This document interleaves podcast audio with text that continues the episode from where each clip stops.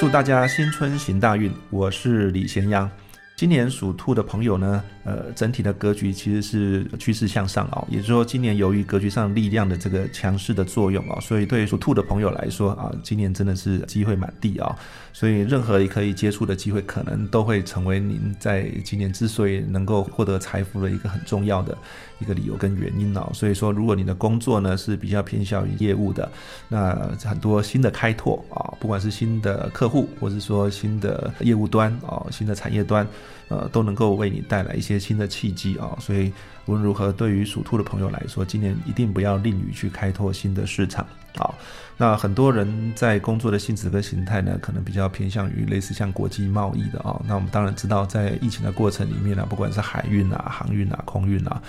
这方面呢，其实呢，可能都会因为整体都还在一个复原跟疗伤的时期啊，所以很多国际贸易呢，其实它并不如想象中在各行各业都这么的好啊，甚至有可能因为缺工缺料后。但是呢，对于属兔的朋友来说，如果说你的产业本身都会涉及到贸易类型的啊，不管国内国外物流的啊，其实在今年其实都有很好的一个发展的特质啊。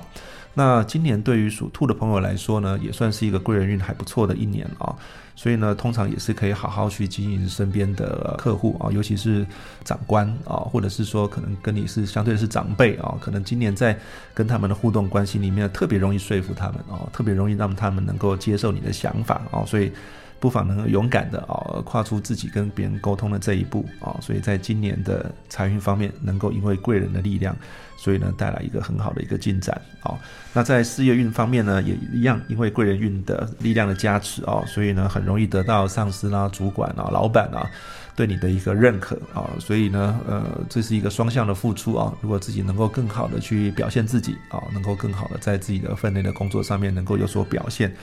那是你也是不用担心哦，会不会自己的付出呢就付诸流水哦啊？其实很容易，因为得到老板跟上司的赏识哈，因此在工作职务上面呢，能够有更上一层楼的机会。好，那今年在属兔的朋友呢，如果说你已经结婚了啊，或者说你现在其实是一个稳定的对象啊，那今年很多的面相呢，其实都会让彼此之间能够感受到呃对方对自己的重要性啊，所以呢。好好解释，在过往的生活里面呢，遇到的一些呃挫折跟难关啊，其实都已经是昨日的事件了啊。所以今年呢，只要能够好好在这个既有的共同交集上面找到一个目标啊，那整体而言呢，今年能够在感情方面呢，有一个更好的一个发展的过程哦。那已经组织家庭的这些朋友呢，甚至可能会在。今年呢，哦，如果说还没有小朋友的哦，可能会考虑在今年是不是要生个虎宝宝啊？也非常预先祝福大家哦，或许能够真的有这样的机会，